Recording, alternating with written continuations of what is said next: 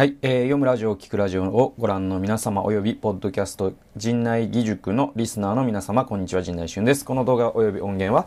えー、FBI 声なき者の友の輪のメディアルーム、ボイスフォーザボイスレスが提供する、新羅万象を語るオーディオマガジンコンテンツです。ポッドキャストを聞いて、あるいは動画を見て興味を持った方は説明欄にあるリンクからですね、無料メルマガ陣内春の読むラジオにぜひご登録ください。えー、YouTube でご覧の皆様はタイトルの通りラジオですので、動画の画面を見ていてもほとんど変化はありません。あ、いや、すいません。間違えました。あの、今日は変化はあります。えー、まあですね、あの、いずれにしても、あの、作業用ラジオとしてもですね、えー、聞けますので、耳のお供として聞いていただければ、えー、幸いですと。えー、今日ね、あ、そうそうそう、あの、危うくラジオって言いそうになったんですけども、今日はですね、あの、YouTube をご覧の皆様はラジオではございません。で、えっと、ポッドキャストの音源をお聞きの皆様は、なんとなく、こう、絵をね、脳内でね、保管していただきながらですね、聞いていただけたらいいかなと思っております。で、えっと、一応ね、映像も今日は出すんですけれども、出すというか、まあ、毎回出してるんですけども、映像も関係してくるんですけれども、あの、えー、っとですね、今日は、あのあのですね、明日から僕、あの、インドにね、あの、行ってきます。えー、っと、という報告です。で、えっとね、本当は、えー、今日のね、夜の深夜の便だったんですけれども、なんか知らないんですけども、まあいろいろちょっと話すと長くなるので割愛しますが、あの、行くはずの便が欠航になったりとかしてですね、えー、トラブルに早速見舞われまして、で、えっと、結局でも、あの、事なきを得たというか、なんとか、あの、同じようなスケジュールで、別の便がほとんど追加料金なしで、あの、取れたので、まあまあまあま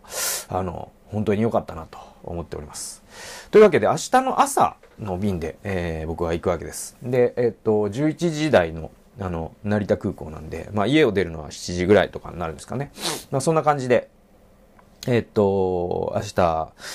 えー、出発するわけですけれども、えー、っと、なんだろうな。あの、インドに、えっとね、行くのはですね、2008年以来、11年ぶりなんですね。で、2008年の、えっと、6月に、えー、6月からですね、9月まで4ヶ月間ですね、その時は、えー、行きました。で、当時僕はですね、30歳で、あのー、え、前の年までは、あの、公務員をしていて、で、そこからですね、あの、開発援助団体というか、あの、そういうチャリティ団体ですね、クリスチャンの。えー、そういうところに入って、まあ、研修として4ヶ月インドに行ったんですけれども、あの、その時に僕はまあね、あのね、いろんなトラブルにもね、本当にね、見舞われまして、あの、病、向こうで病院行ったりとかですね、物が盗まれたりとかね、壊れたりとかしてですね、もう 本当になんか、大変な4ヶ月だったんですよね。本当に毎秒帰りてえな、日本にと思ってたんですけれども、でもまた今回行くというのは、まあなんだろうな、本当にこう、そこで、えー、あの11年前の体験が、本当にこうね、今のね、あの、自分をね、形作ってるなと思うんですね。すいません、ちょっとね、あの、鼻、鼻が 詰まってるので。鼻スプレーもね、これインドに持っていきます。で、えー、っとですね、まあそんなわけで、えっと、11年前のね、あの、インドのね、話ですけれども。えー、っとですね、その時に、あのー、4ヶ月インドに行ったことで、本当にね、あの、あのー、じわじわと、その後10年後の自分の10年間の自分の生き方ってあの4ヶ月で結構変わったなと思うんですよね。で、よくこうインドに行くとこう人生観が変わるよなんて言われるんですけども、あのー、あれね、嘘じゃないんですよね。で、あのね、本当に変わりました、僕は。あの人生観というかね、世界観が変わりましたね。世界っていう広いんだなっていうか、あの僕らって実はですね、この、まあ、あの世界の歴史というかね、近代史と関係してて、僕ら日本人というのはですね、特に戦後に生まれた日本人ですね、つまり今60歳以下の方というか、70歳以下の方というか、つまりその戦戦前を知らないというか、戦中戦前を知らない人は、えどういう世界観に生きているかというと、これ例外なくですね、あの、東西冷戦の枠組みから自由でいることはほぼ不可能で、で、東西冷戦の枠組みというのは、西側の自由主義陣営と東側の共産主義陣営があって、で、我々はですね、西側に所属してたわけですね、アメリカの。えー、なのでですね、西側諸国というのは、その、もうね、あの、デファクトスタンダードといってですね、あらゆる基準ですね、言葉であったりとか、使用する通貨、そしてシステム、通貨というかですね、まあそういう金融システムですね。えー、そして、えっと、市場とかですね、そのいろん、いろんなフォーマットがありますよね。どのようにライフスタイルを送るのか、どんな家に住むのか、どういうふうに働くのか、えー、そのいわゆるそのアメリカがそういった全てのもののレギュレーション、そしてデファクトスタンダードを作っていく世界に我々は生きてるんですよ。で、それって僕らの世界観になっていくんですね。で、こう体の中に染みついていくんですよ。ところがですね、世界はアメリカの自由主義陣営だけではないんですよ。で、アメリカの自由主義陣営の影響を受けてる国というのは、まあアメリカはもちろんそうで、アメリカのヨーロッパはもちろんそうで、で、日本とか韓国とかもそうで、で、アフリカとかもですね、ヨーロッパの影響下にあるんで、まあアメリカ陣営になるんですよ。ところがですね、例外が世界にいくつかあって、えー、一種類目の例外は、あの、旧ソ連の国々とかですね、北朝鮮とか、あとキューバとかですね、社会主義陣営と言われる国々です。で、えっと、もう一種類目の例外が、多分僕はね、インドだと思います。で、インドというのは、本当にそれこそですね、ちょっとアラブとかも少し違うかもしれないですね。僕行ったことないんで、ちょっと確かなこと言えないんですけれども。でも、インドはですね、明らかにちょっとね、異質なんですよ。で、どう異質かというと、そインドってね、一つの国と思わない方がいいよというのはよく言われるんですけれども、えっと、人口がですね、12億人いるのかな、今ね。で、あの、近いうちに中国を抜いて世界一の人口を抱える国になると、あことは間違いなくてですね。それで、あの、例えばですね、ウッダルプラデシュというですね、インドで一番人口の多い州は、えー、人口が2億人以上いるんですね。で、これっていうのは国だと考えても世界で5番目ぐらいに入るんじゃなかったですかね。えー、そんな、えー、まあ、巨大な国なので、あまりにも巨大すぎて、国っていう風に語るっていうのはあまりにも乱暴なんですよね。インドってこうだよねってよく言うじゃないですか。インドって発達してるよね。えー、インドって IT だよねとかね。インドってカレーだよねとかね。インドってタージマハールだよねとかって。それってむちゃくちゃ乱暴でですね、それどういう話かっていうと、えっと、南米大陸ってこうだよねって言ってるのと同じなんですよ。南米大陸ってテキーラだよねって。いやいや、それってメキシコの話であってっていう話じゃないですか。で、南米大陸ってブラジルもあればアルゼンチンもあれば、えー、メキシコもあればですね、チリもあればですね、ベネズエラもあるわけですよ。えー、そのようにですね、インドも、あのね、州ごとによって文化も違えば、宗教も違えば、言語も違う、えー、文化、えー、あらゆるものが違うわけですよ。で、えっと、インドって確かですね、言語だけで30何言語あるんですね。なので、インドのお札を見るとですね、あの、言葉がいっぱい書いてあります。それは、えっ、と、あの、ヒンディー語だけじゃなくて、えっ、と、他の地方の言葉が書かれているんですよ。で、えっ、と、インドで実はですね、一番多くの人が使っている言語は、ヒンディー語ではなくて英語だと言われてるんですね。つまり、インド国内でも、えー、標準語のヒンディー語を話せない人がいっぱいいるわけなんですよ。で、えっ、ー、と、農村部と都市部で本当に別の国ほども違うんで、一口にインドって語るっていうのはあまりにもですね、ちょっと雑な議論なんだなというふうに、えっ、ー、と、行くとわかります。で、えっ、と、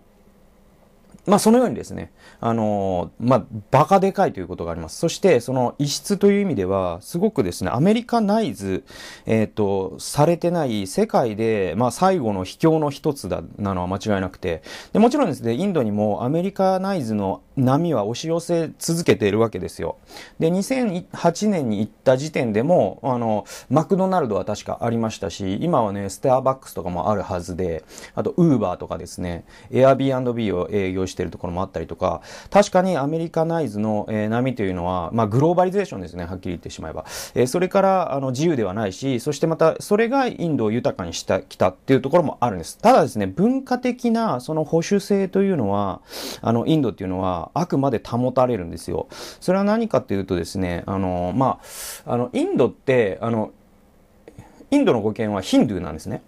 で、えっと、そのヒンドゥーっていうのはですね、あと、あの、インダス川の語源もヒンドゥーですね。で、このヒンドゥーの、あの、文化というかですね、ヒンディー語もそうですよね。えー、そしてまたその言語構造とか、そして文化とかですね、宗教とかが、あの、えー、いろいろですね、こ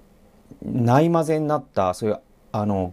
アマルガム、合金のようなですね、そういうインド文化というものが、えっ、ー、と、純然としてあるわけですよ。で、例えば、えっ、ー、と、一つの例を挙げますと、2008年にインドですごく議論になっていたことがあって、それは何かというとですね、あの、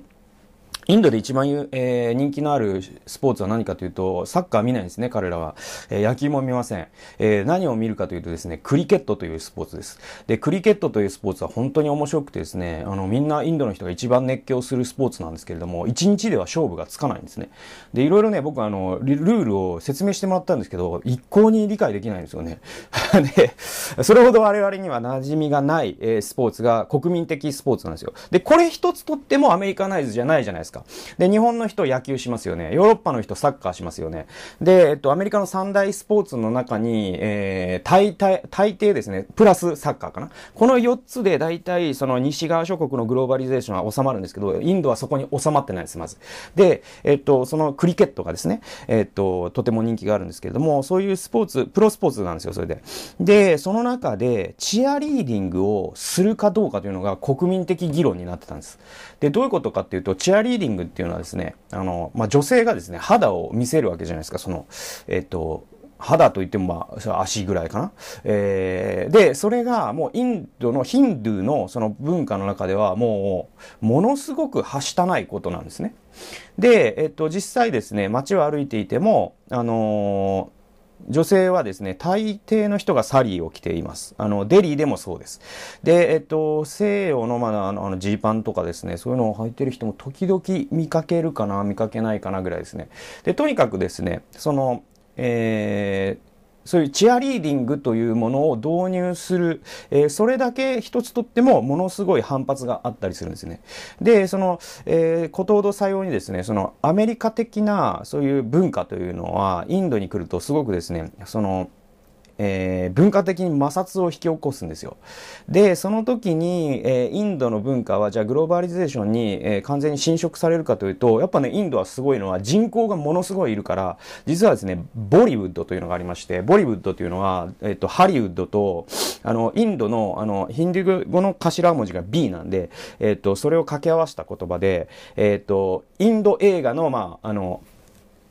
総称してボリウッドっていうんですけども、まあなんだろう、あのー、まあ日本でも好きな人は結構いるんですけども、まあ、ちょっとミュージカルっぽいとか突然人が踊れ、踊り出したりとかね、あの、する有名な、あの、ものがいくつかあるんですけれども、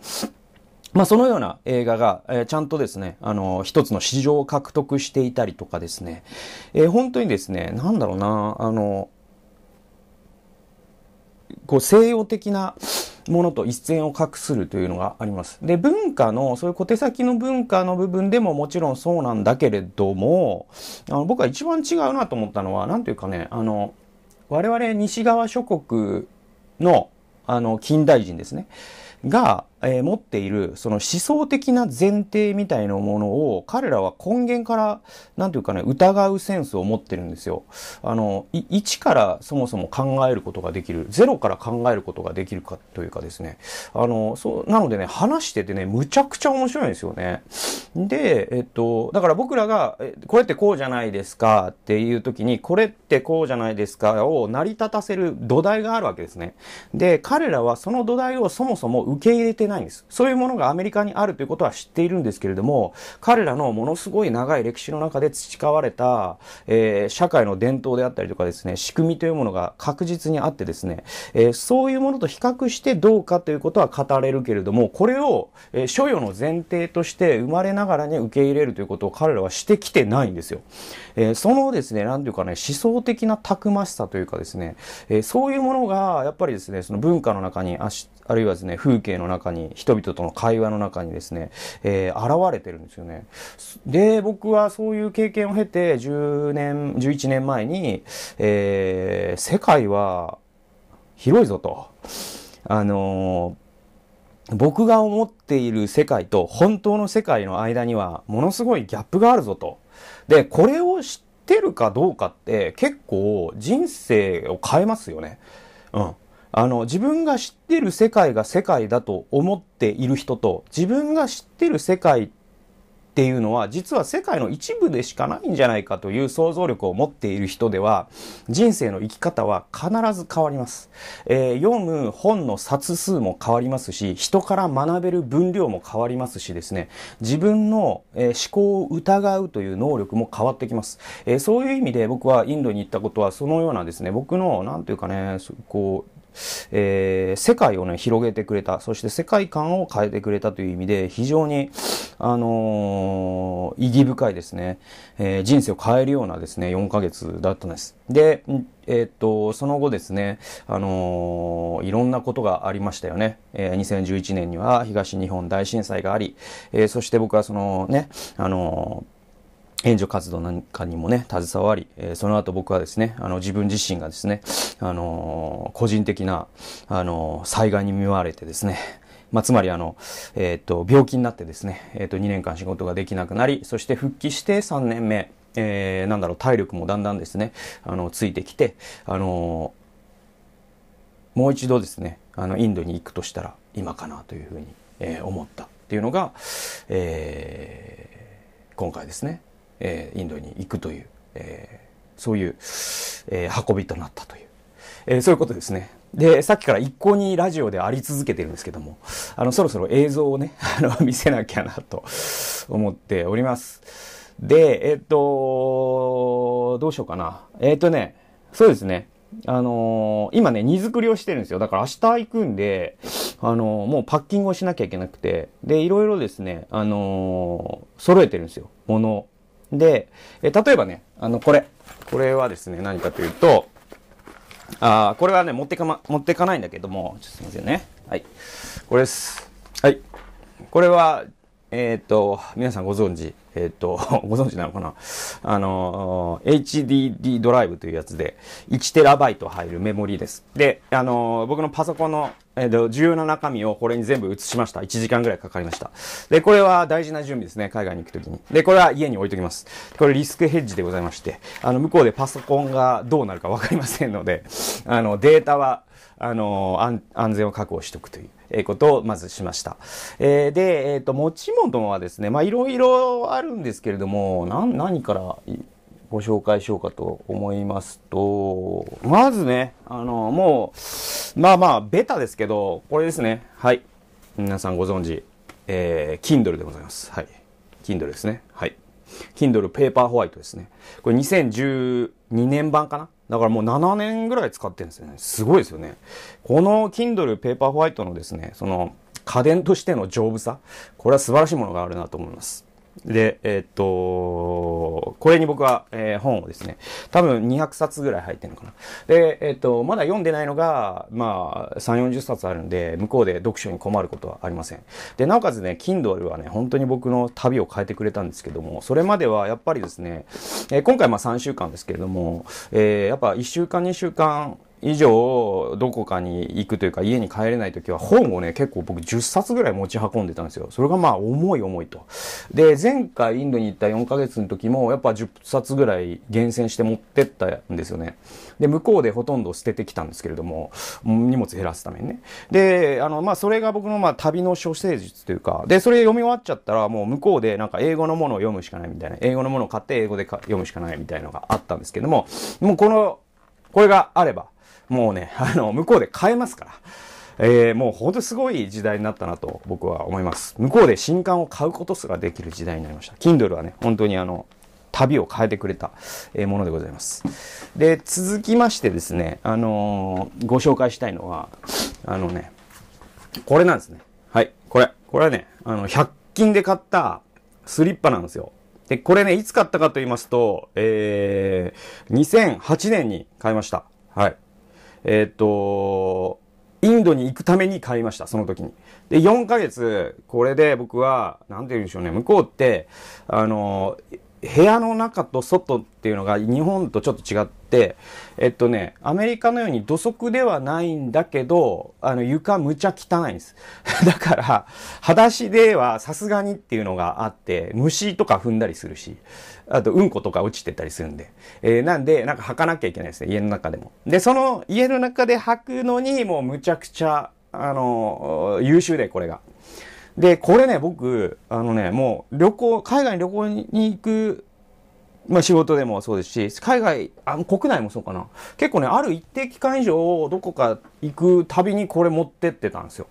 で、これで、なんだろうな、そういう、その、ちょっと出かけるとかね、えー、そういうのをやってたんですけど、これでもう11年目ですよ、100均で。で、えっと、これがですね、はい、当時だから、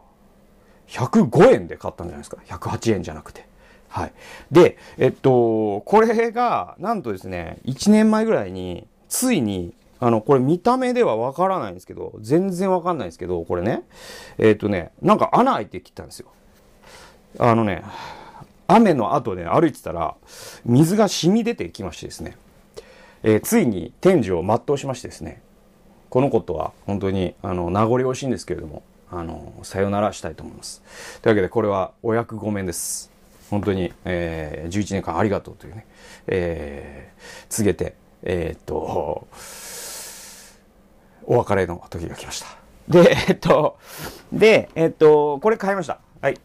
これ108円で。はい、買いました。これ持ってきます。で、えっと、まあもうこれ、まあ、あの、さっきのやつね、あの、先代には及ばないかもしれないけども、もうちょっと頑張ってくれれば嬉しいなと思ってます。はい。で、えっと、まあ、サンダル絡みで、僕ね、今回、あの、いいろいろですね、あのー、3週間行くということで、あの、いろんな準備をしたんですけれども、一番高い買い物。まあそんなにね、買うものってあんまないんですよ。あの、まあ、あの、向こうでご飯食べれなかった時用の魚肉ソーセージとか、あの、そういうのは買いましたけれども、それぐらいなもんですかね。はい。でも、あの、こまごまね、あの、妻が本当にね、頑張ってくれて、あの、協力してくれて、準備してくれました。で、えっと、中でも一番僕がね、あの、今回の準備にお金を費やしたものは、えっとね、これちょっとね、あの、あのね、これはね、ちょっと思い切って買いました。1万円を超えるですね、買い物でした。こういうやつです。これ何かっていうとですね、キーンというところが、ここにキーンと書いてますね。はい。キーンって皆さん知ってる人は知ってると思うんですけども、あの、ジャスパーっていう、あの、靴が一番有名ですね。キーンは。で、むちゃくちゃ、あの、履き心地いいらしいです。僕、持ったことないですけど。で、これは、あの、キーンのまたジャスパーじゃなくて、これはですね、あの、ユニークっていうサンダルなんですよ。で、これね、全部ね、あの、ど、あの、ドローコードっていうのかな、あの、ゴムでできてて、全部ゴムなんですよ、これがね。で、一本のゴムでこう、紡がれてるんですよ。で、これをキュッてね、ドローコードでピュッてやれば、あの、閉まるという。で、えっと、なんでこれ、あの、今回のために買ったかというと、まあ、あの、1万円なんで、あの、今回で捨てるわけじゃもちろんなくて、あの、今後も絶対使えるだろうなという見通しをつけて、まあまあまあ、あの、思い切って買ったわけですよ。で、これね、あの、なんでこれかというと、あのね、まあまあ、外では、あの、当然スニーカーとかで生活するんですけど、前回のインドで僕は、あの、スニーカー一つで、ニューバランスのスニーカーを買って、えー、買ってというか、あの、まあ、日本で履いてたやつをそのまま履いていったんですけど、あの、ニューバランスいいっすよ。やっぱ、あの、僕、ニューバランス大好きで。えー、だけど、あの、一つだけ問題があって、もう、群れがえぐいんですよね。で、えっとね、えっと、当時はだから僕、一番暑い季節に行ったんで、6月だったわけですよ。で、えっと、えー、っとね、確かバラナシにいた時はね、気温50度を超える日があったりとかしましたね。で、えっと、デリーでも40度前後でした、毎日。だからもうクソほど暑いです。えー、その中でニューバランスで、その街中を1日歩くとですね、もうね、あのね、信じられないほどね、足が臭くなるんですよね。で、で、今回はそれほど、あのー、暑くはない。だけども、でもやっぱね、あのね、Google で調べたら、やっぱ40度ぐらい行くみたいで。なんで、あのーあの、サンダルにしました。で、あの、さっきみたいな100均のサンダルで、じゃあ街で過ごせよというかもしれないですけど、あれはまたね、あれで、ちょっと危険なんですよね。あの、なんだろうな。あの、うん。いろいろね、いろんな危険なものが落ちてたりとか、あの、するんで、ちょっともうちょっと足を保護しつつ、でも涼しさを担保したいという、えー、そういう、こう、あの、二律背反をですね、満たしてくれるですね、あのー、サンダルとして、えー、この金さんをですね、買わせていただきました。これで、まあ、インドでは過ごしたいと思います。で、まあ、日本でもね、これちょっとね、あの、おしゃれ感もあってですね、普通に街で履ける感じなんですよ。これね、いいですよ。あの、おすすめです。はい。何のおすすめなのかわかんないですけど、はい、おすすめです、これ。はい。で、えー、っとですね、まあ他にもいっぱいあるんで、全部見せてたらあと4時間ぐらいかかるんで、最後、最後いきます。あ、もう、あ、じゃあ最後、ラスト2、ラスト2いきます。えー、とですね、これ、これもね、買いました、今回のために。これはね、えっと、700円ぐらいです。700円、800円かな。アマゾンで買いました。えー、っとね、これ、まあ、あの 皆さん多分ご存知でないと思うんですけど、これです。これね。はい。わかりますでしょこれ。はい。これはですね、見たことねえよという方がほとんどだと思いますけども、でも分かる人には分かるんですね。これ何かと申しますと、あの、プッシュアップバーと呼ばれるものでございまして、あの、えー、腕立ての機械なんですよ。はい。これを、まあ、地面につけてやると、ちょっとですね、こう、まあ、腕立てって、腕立てってこう、こうやるわけですよね。地面に対して。はい。で、こうやるんですけども、地面に胸がつくぐらいまでが一番マックスの深さなんですね。腕立ての。プッシュアップと言われる種目。で、これでやるんですけれども、さらに強度を増したいという時に、トレーニング強度を増したいという時に、二つの手段があります。一つは背中にバ,、えー、バーベル、えー、プレート、えー、背中に重りを乗せるという、え、手段があります。ところがですね、重りはですね、持ち運べませんよね。えー、もう一つは可動域を上げるという手段がありまして、それは何かっていうと、こういうものを持って、こうやることでですね、この、この高さの分ですね、えー、より深く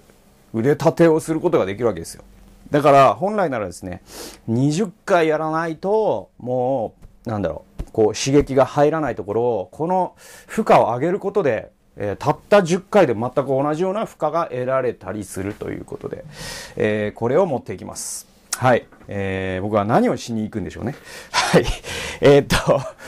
あの、まあまあまあ、あの、ご存知の方はご存知だと思うんですけども、僕はですね、あの、去年の4月から筋トレを始めましてですね、あの、まあ定期的にジムに通ってるんですけれども、あの、当然ですね、あの、インドなんかではでは、あの、ジムに通うことができないわけですね。ジムないですから。で、えっと、まあ、出張中は結構僕は、あの、あの、主にね、腕立てとスクワットですね。これを、まあ、1日おきぐらいにやることで、なんだろうな、そんなに、なんだろう、そんなね、筋トレってね、神経質にならない方がいいと思うんですよ。まあ、適当でいいんですよ。で、適当でいいんですけども、あの、適当でいい中でも、ちょっとでもやっぱり、あの、やるからにはいいトレーニングをしたいわけじゃないですか。で、いろいろ僕、あの、自重トレーニングを検索して、いろいろ考えたんですよね。あの、トレーニングチューブ持っていこうかなとかね、いろいろ考えたんですけども、まあ僕の結論はプッシュアップバーを持ってって、えっ、と、腕立てとスクワットで、えー、もうこれだけで、えー、行こうということに、えー、結論になりました。で、えっと、最後。えー、最後はね、あの、これですね。これ、あの、これ、これね、はい、持ってきます。これです。はい。もう完全になんか、ちょっと、放送したらいけないような、あの、映像になって、絵面になってますけども。あの、これは、あの、なんか怪しい粉とかではなくてですね。はい。えっ、ー、と、プロテインパウダーですね。はい。皆さんご存知、皆さんご存知かわかんないけど。はい。プレ、プロテインパウダーです。で、これを、まあ、あの、1ヶ月分、あ20日分、えー、持っていくんで、20日分だとどんぐらいなんでしょうね。まあ、これにパンパンになるぐらいかな。ぐらい、うん、まあ、そんなに、もう、あの、そんなに、なんていうか、神経質になってもしょうがないんで。あの、まあ、朝ね、やっぱ僕は朝一でプロテイン飲みたいんですよね。トレーニングしてる人にはわかると思うんですけど。まあ、そういうことで、あの、プロテインパウダーを、えー、持っていきます。で、これをね、あの、まあ、荷物に入れてるとなんか税関で捕まって、あの、帰国させられたら本当にまた YouTube で報告しますけども。多分でも、プロテインパウダーって持ってる人時々いるんで、あと麻薬犬とかこれはプロテインだってわかるんで、大丈夫です。で、えっと、これを持っていきます。はい。えー、他になんだろうな。まあまあ他にも、まあ、インドの人へのお土産でとかですね。あと向こうの人に献金とかね、あの、したいなと思っていますし、えっと、あとね、あの、本出しとか持っています。それは何かっていうと、もう自分が食べたいからじゃなくて、向こうでちょっとね、料理をね、振る舞ったりとかできるように、えー、そんなことを考えています。えー、そんな感じですかね。はい。で、まあ、とにかくね、昨日メールいただいたんですけど、もうこの10年でむちゃくちゃ変わったんで、あの、最初の2日間ぐらいはどんぐらい変わったかを見学する日にしたらいいよぐらいなことを言われていて、で、実際噂には聞くんですよね。特にデリーはめちゃくちゃ変わったらしいです。地下鉄がすごい便利になったらしいです。僕が行った時は地下鉄という概念すらありませんでした。はい。そんな形で、えー、またですね、向こうから、あの、こういう形で、あの、放送できるかどうかは、向こうでの、あの、インターネットのね、